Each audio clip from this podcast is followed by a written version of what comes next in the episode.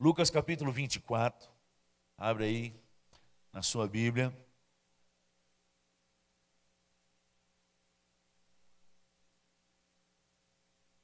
Lucas capítulo 24, a partir do versículo 44.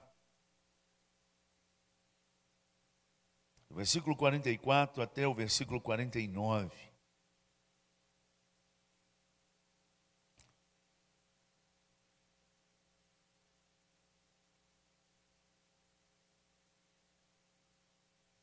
A palavra do Senhor nos diz assim: A seguir, Jesus lhes disse: são estas palavras que eu vos falei, estando ainda convosco. Importava se cumprisse tudo o que de mim está escrito na lei de Moisés, nos profetas e nos salmos. Então, versículo 45, vamos lá?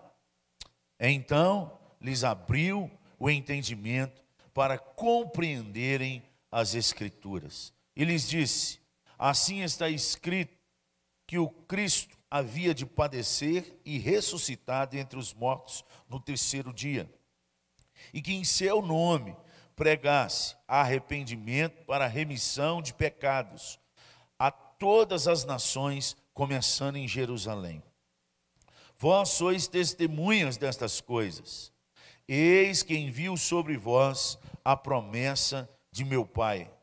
Permanecei, pois, na cidade, até que do alto sejais revestidos de poder.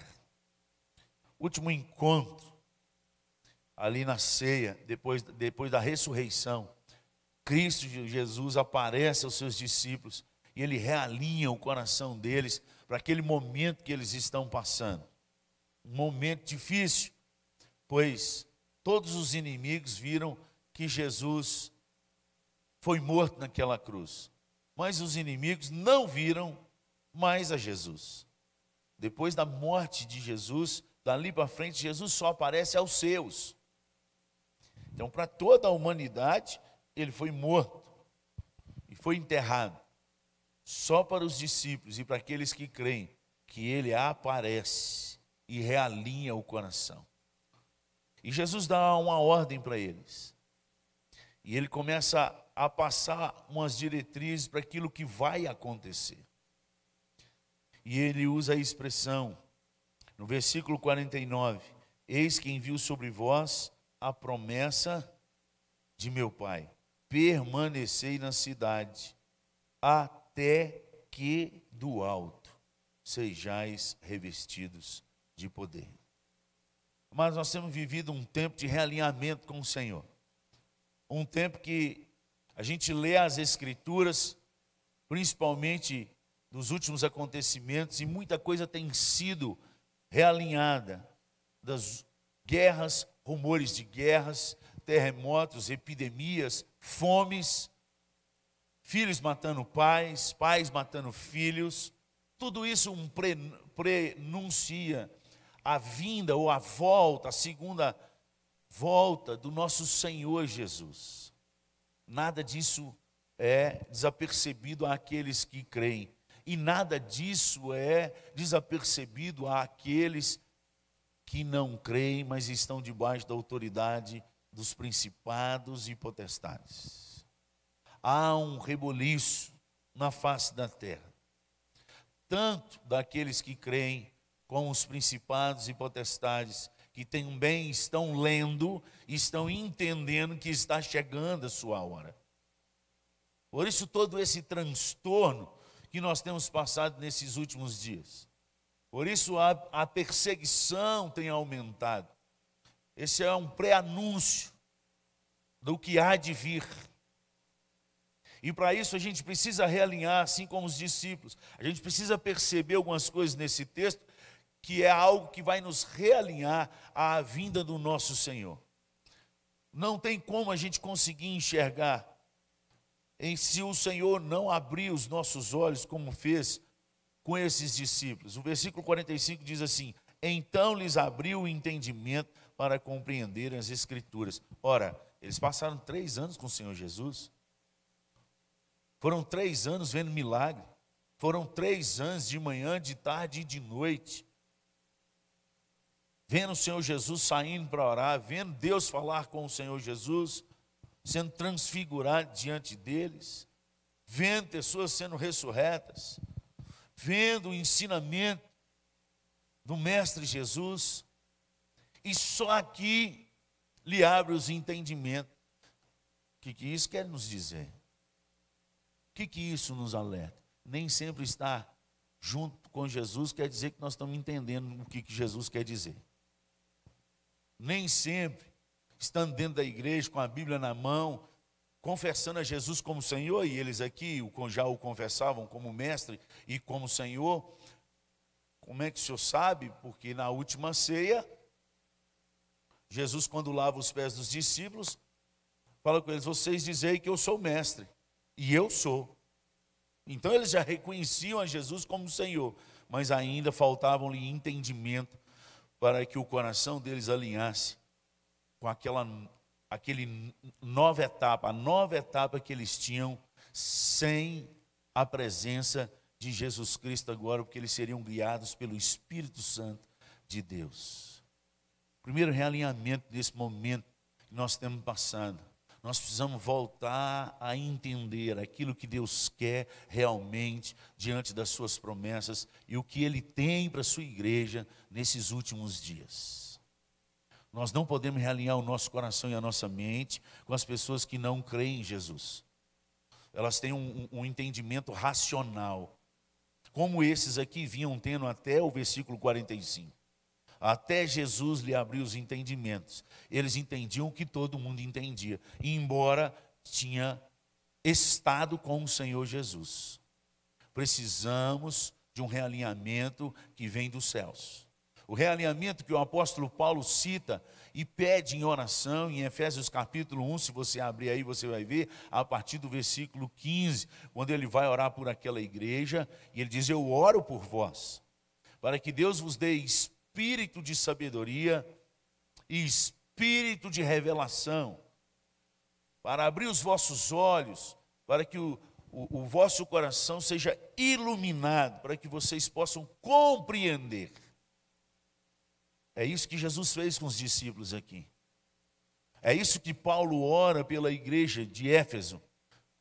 Em Efésios capítulo 1, a partir do versículo 15, ele faz essa oração, essa oração vai até o versículo 23. É muito mais do que entender as Escrituras, é você entender o mover do poder de Deus sobre a face da terra, inclusive através de nós. Precisamos abrir o entendimento. Esse é o momento de nós orarmos a oração de Efésios, capítulo 1, a partir do versículo 15 até o versículo 22 ou 23, se eu não me engano, para que a gente possa, pela fé, porque o justo viverá pela fé, tomar posse daquilo que Deus nos prometeu. Abrir o entendimento. Mas a segunda coisa que ele fala é com objetivo. Esse entendimento ele tem um objetivo. E esse objetivo não é só de ser mais um crente na face da terra. Esse objetivo não é só de passar para a religião dos crentes. Não. Esse objetivo é de pregar arrependimento, mudança de vida. Quem tem esse conhecimento sobrenatural de Deus, ele é mudado por Deus. Ele não é só mudado por Deus, ele passa agora a ser é, um instrumento de mudança na vida das pessoas. Ele prega arrependimento e remissão de pecados. Ele não passa a mão na cabeça. Ele fala a verdade, doa quem doer, custe o que custar. Quando Deus abre o nosso entendimento, não é só para vir para a igreja, amados. Não é só para ouvir pastor. Nós temos uma missão. E a nossa missão é dizer que o Rei dos Céus está muito próximo. O noivo está às portas. E um momento é crucial nesse momento agora que nós estamos chegando. A igreja precisa anunciar arrependimento e remissão de pecados. Só há esta solução para que a paz que só Deus dá, o mundo não pode dar, possa reinar no coração desses que estão desesperados. Aumentou assustadoramente, mas não é falado, não sei se falar aqui vai até acontecer qualquer coisa, mas um índice de morte, de tirar a própria vida. Sei lá se falar uma palavra corta. Só que não é divulgado. Por falta de esperança, por angústia, mais do que enfermidade, por medo do que há por vir. Porque a palavra de Deus diz em Eclesiastes capítulo 3, no versículo 11, que Deus colocou a eternidade no coração de todo homem e ocultou as suas obras para que eles não pudessem discerni-las. Todo homem na face da terra, ele crendo ou não crendo em Deus, no coração dele ele sabe que tem alguma coisa após a morte. E nós sabemos o que é.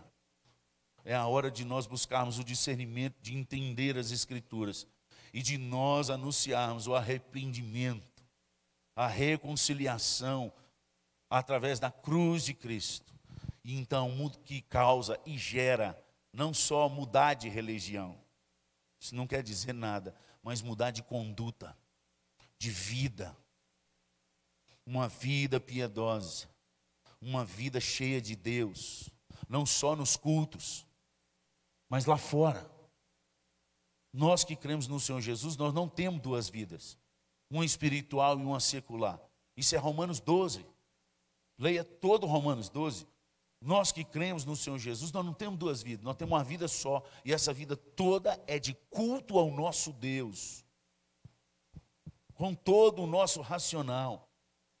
Aonde nós estivermos, na empresa que você tiver, na escola que você tiver, ali você tem que cultuar a Deus através da sua vida, do seu testemunho, de testemunhar o quê? Daquilo que Deus está fazendo em você. Porque o texto fala, para a gente pregar remissão de pecados e arrependimento. Mas o versículo 48 diz: Vós sois testemunhas destas coisas. Esses discípulos eram testemunho de quê? Eles viram o Senhor Jesus morrer e eles viram o Senhor Jesus ressuscitar. Eles foram ocularmente, com os próprios olhos, testemunhas. Ser testemunha é você testemunhar algo daquilo que você viu. Falei, então nós não podemos testemunhar, nós não vimos, justo viverá pela fé mas você pode testemunhar daquilo que você viu Jesus fazer na sua vida. Agora, se você não viu, você precisa nascer de novo. Porque quando Jesus entra na nossa vida, a nossa vida muda. E aí você, aí você tem um testemunho para dar. Não só que Jesus lá atrás ressuscitou e está vivo e vai voltar, mas o Jesus que ressuscitou lá atrás teve um encontro com a minha vida e tudo mudou. Eu era ignorante, eu era bravo, eu era um péssimo marido, um péssimo pai, mas Jesus entrou na minha vida e tudo mudou para a glória do Senhor. Hoje eu sou assim por causa de Jesus, isso é testemunho.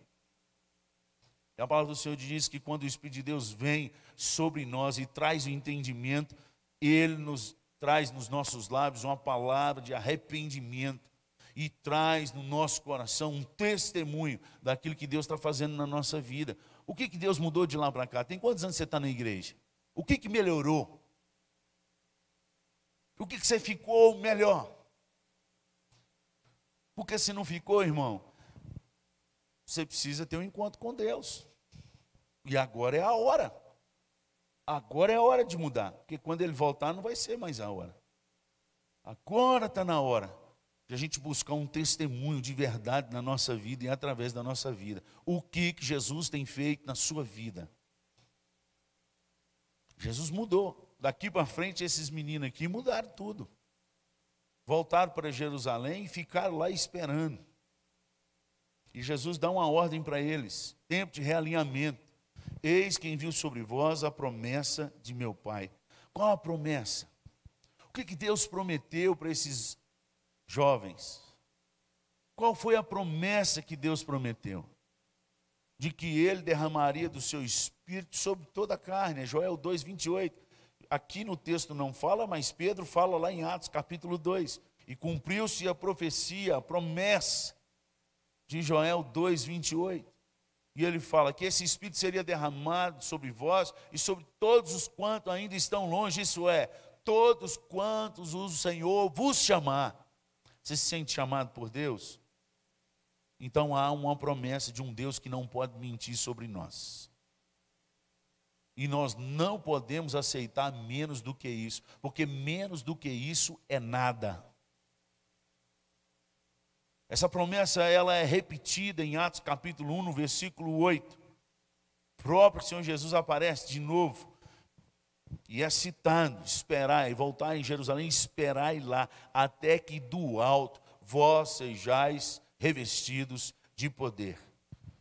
É uma espera perseverante. Esperar, faz morada, monta barraca, igual a turma está querendo fazer no 7 de setembro. Vamos fazer barraca lá até mudar. Vamos ver se vão dar conta de esperar. Mas aqui nesse caso, eles tiveram que ficar lá até o poder de Deus descer sobre eles. Você não pode aceitar menos do que Deus prometeu, como a gente tem aceitado durante todos esses anos.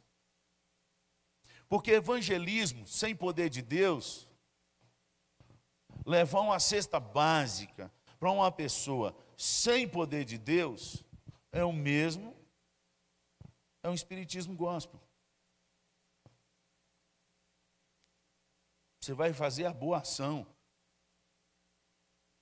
Você quer ver que já aconteceu com a gente várias vezes? Aí, às vezes, as, a, o pessoal que está levando a cesta vai identificar melhor do que aqueles que estão entregando aqui e não estão indo lá entregar a cesta. Quantos anos você vai na casa de alguém levar uma cesta e ela continua do mesmo jeito? Nada muda. Quantas vezes você dá oferta para alguém, realmente está necessitado, realmente está passando, e geralmente esses que a gente insiste mais na oferta assim é porque é parente. E não muda. Irmão, sem poder, vai continuar a mesma coisa. Está na hora da igreja voltar a Jerusalém e esperar lá, até que do alto nós sejamos nada menos, nada mais do que revestidos pelo poder de Deus. Quando o poder de Deus vem, se você lê as escrituras de Gênesis a Apocalipse, toda vez que na Bíblia fala que Deus manifesta o seu poder, tanto no passado como o futuro que há de vir, toda vez que poder e a glória de Deus desce sobre um lugar, todo mundo percebe e há uma mudança geral. Nós precisamos voltar para Jerusalém. E nós precisamos esperar lá. É uma espera perseverante. É uma espera que tem uma medida certa, até que vós sejais revestidos de poder. Essa é uma hora crucial para a igreja do Senhor Jesus. As perseguições têm aumentado exacerbadamente, sem controle. recebi um áudio essa, essa manhã de uma missionária que estava lançando na internet Bíblias para criança. E caiu o que ela estava fazendo, porque ela falou a palavra Bíblia porque ela foi, agora está caindo, tanto no Instagram quanto no, no, Facebook. Toda vez que você escreve glória a Deus, eles derrubam seu vídeo, sua, seu negócio, eles, eles derrubam. Irmãos, mais do que levantar bandeira e tudo mais, nós somos um povo que a Bíblia diz que é uma promessa sobre nós, de uma visitação do poder sobrenatural de Deus sobre a sua igreja. Não é hora da gente disputar poder com ninguém, é hora da gente buscar poder daquele que tem todo o poder. Não é hora. Antes da gente ir, se revista. Porque aquele que vai no todo o poder de Deus, ninguém segura. Ninguém segura até para morrer. Porque esses discípulos aqui, todos foram mortos por causa do Evangelho, por causa da mensagem que eles levavam. Esse é o poder de Deus. Ele nos dá a paz até para morrer por Ele. E a gente não tem medo de perseguição, de cadeia, de nada, quando a igreja está cheia do poder de Deus. voltai para Jerusalém e esperai lá, até que do alto vós sejais revestidos de poder. Deus nos abre o entendimento, é Deus que põe a palavra de arrependimento para a gente ser testemunha, é Deus que gera em nós esse testemunho, é Deus que nos dá a promessa e que nos manda voltar. Volta e espera. Eles saem daqui alegres, mas obedientes. Eles saem daqui orando e adorando. Vocês vão ver lá, a partir do versículo 50 aí, diz que então levou os levou para Betânia e erguendo as mãos os abençoou. Aconteceu que enquanto os abençoava, ia se retirando deles, sendo elevado para o céu. Versículos 52 e 53. Então eles, adorando, voltaram para Jerusalém, tomados de grande júbilo, e estavam sempre, sempre, sempre no templo, louvando a Deus. No dia que nós entendermos a mensagem do Senhor, essa mensagem que Jesus passou para os discípulos, duas coisas vão acontecer com você. Primeiro, você vai ser tomado de uma alegria que não vai caber dentro de você. A palavra jubilar aqui é saltar e gritar de alegria. Não sei se vocês têm acompanhado algumas notícias de Israel, e eles estão no meio de uma guerra lá, de tudo quanto é lado, todo mundo que está do lado dele lá, ora um joga bomba, ora outro joga míssil, ora outro joga balão de fogo, e aqui tem tudo. Não sei se vocês têm notado, quem está seguindo essas coisas, você vê eles indo para os muros cantar, louvar e adorar a Deus. E saltar de alegria. Eles não ficam dentro de casa escondidos com medo da bomba cair na cabeça deles, não. Aquilo ali é jubilar. Independente do que está acontecendo. Hoje não pode cair nada em cima da nossa cabeça que a gente fique em casa. E o que é pior,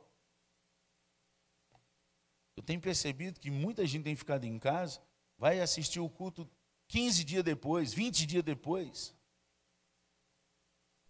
Os discípulos, quando receberam a palavra do Senhor, eles voltaram para Jerusalém e eles estavam sempre no templo. Sempre no templo. Louvando e adorando a Deus. Há promessas para se cumprir no final do tempo. Você vai escolher em qual parte que você vai ficar eu já escolhi a minha parte. A promessa é que nos últimos dias, quando acontecesse tudo isso que está falando, dos últimos dias de Mateus 24 e 25, em Isaías fala que nos últimos dias o povo do Senhor fluiriam para os montes e que a casa do Senhor se tornaria numa casa de oração. Multidões. Nos últimos dias. Caiu a ficha aí? Acordou? O tic-tac funcionou? Nos últimos dias, o povo que anda com Deus, Deus já falou qual a direção que eles vão tomar. E não é essa direção que a maioria tem escolhido. A direção é a direção do monte. É a direção de buscar a presença do Senhor. E de amar a Deus acima de todas as coisas, com toda a sua força. Eles irão para os montes. Deus não está falando é, que quem quiser, ele está dando o diagnóstico daqueles que são dele. As virgens que são dele, que vai encontrar com o noivo, terão óleo transbordando. E nós bem sabemos que o óleo, nós já estudamos sobre isso, que é nada mais, nada menos que a presença do Espírito Santo de Deus sobrando na vida do cristão. Porque vai ter na lâmpada acesa e na vasilha sobrando. Ele vai estar transbordando, assim como os discípulos transbordavam em Atos 3,52 lá, transbordavam de alegria e do Espírito. Esses são os sinais da igreja nos últimos dias. É assim que o povo do Senhor Jesus, quando ele voltar, ele vai encontrar, ele não vai encontrar uma igreja morta, ele não vai encontrar um povo que não louva, ele vai encontrar um povo que o ama, que transborda. Em qual povo que você vai estar? Nas prudentes ou nas nécias? que faltaram óleo. Essa é uma decisão que eu não posso tomar por você. Essa é uma decisão que só você pode tomar. Mas a palavra foi pregada nessa noite. Voltai para Jerusalém e esperai lá, até que do alto vós sejais revestidos do poder de Deus. O mesmo poder que o nosso Senhor Jesus pregou e afirmou no Sermão da Montanha, que cura a ansiedade. Quando? Quando Ele é o primeiro lugar da nossa vida e a justiça dele é a primeira coisa que nós desejamos. Leia lá depois, Mateus capítulo 6, do versículo 25 ao versículo 33. E lá ele fala no 33: Buscai, pois, em primeiro lugar o reino de Deus e a sua justiça. É o contexto que ele está falando para não ter uma vida ansiosa. E o remédio é ter como prioridade no seu coração o reino de Deus e a sua justiça. Que Deus te abençoe, que você possa ter a sede de buscar essa presença de Deus, que você possa reavaliar o momento de tudo que está acontecendo. Irmãos, é Deus que desce sobre o seu povo. Deus vai visitar a sua igreja. Ele vai derramar o óleo para que, quando o noivo voltar, ache uma noiva cheia de óleo, de alegria, de adoração, transbordante. Uma noiva que ama o Senhor Jesus de verdade, que abandonou a tudo, deixou tudo para trás, por causa desse óleo e por causa do noivo. Não é que só que frequenta de vez em quando na quarta e no domingão está lá. Não. Uma noiva que ama Ele todos os dias. E respira e transpira a sua presença. Que começa a louvar todos os dias e todas as horas. Independente do que estava a acontecer. O noivo está voltando enquanto o mundo estará no, estará no grande, terrível dia do desespero, a noiva estará no grande dia do seu casamento. A noiva irá com o noivo para casa. O que temer? Qual noiva você é? por que temer?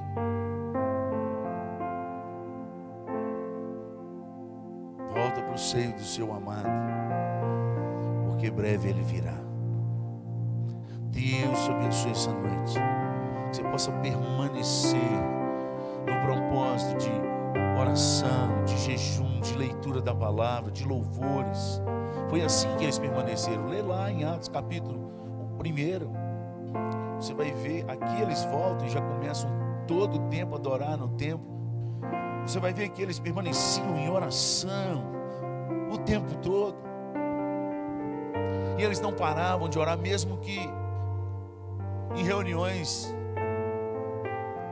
e o texto não fala, mas desanimadas.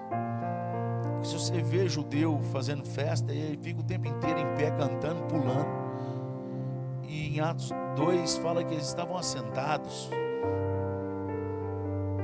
No momento em que o Espírito de Deus invadiu aquele lugar.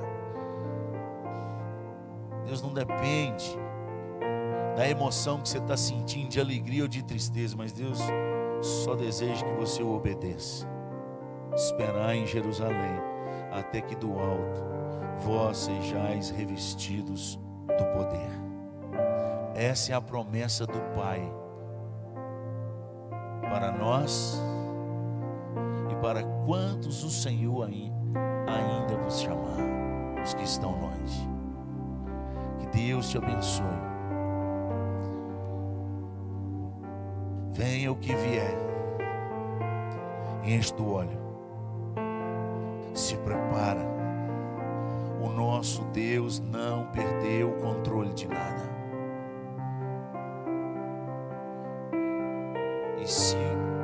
Deus que disse há muitos anos atrás que vai ser derramado um grande avivamento sobre a nossa nação. E ele vai chegar. Independente do que você crê ou não crê. Porque o Deus que promete é o Deus que cumpre. O fato é que um derramamento do óleo haverá de acontecer na face da terra.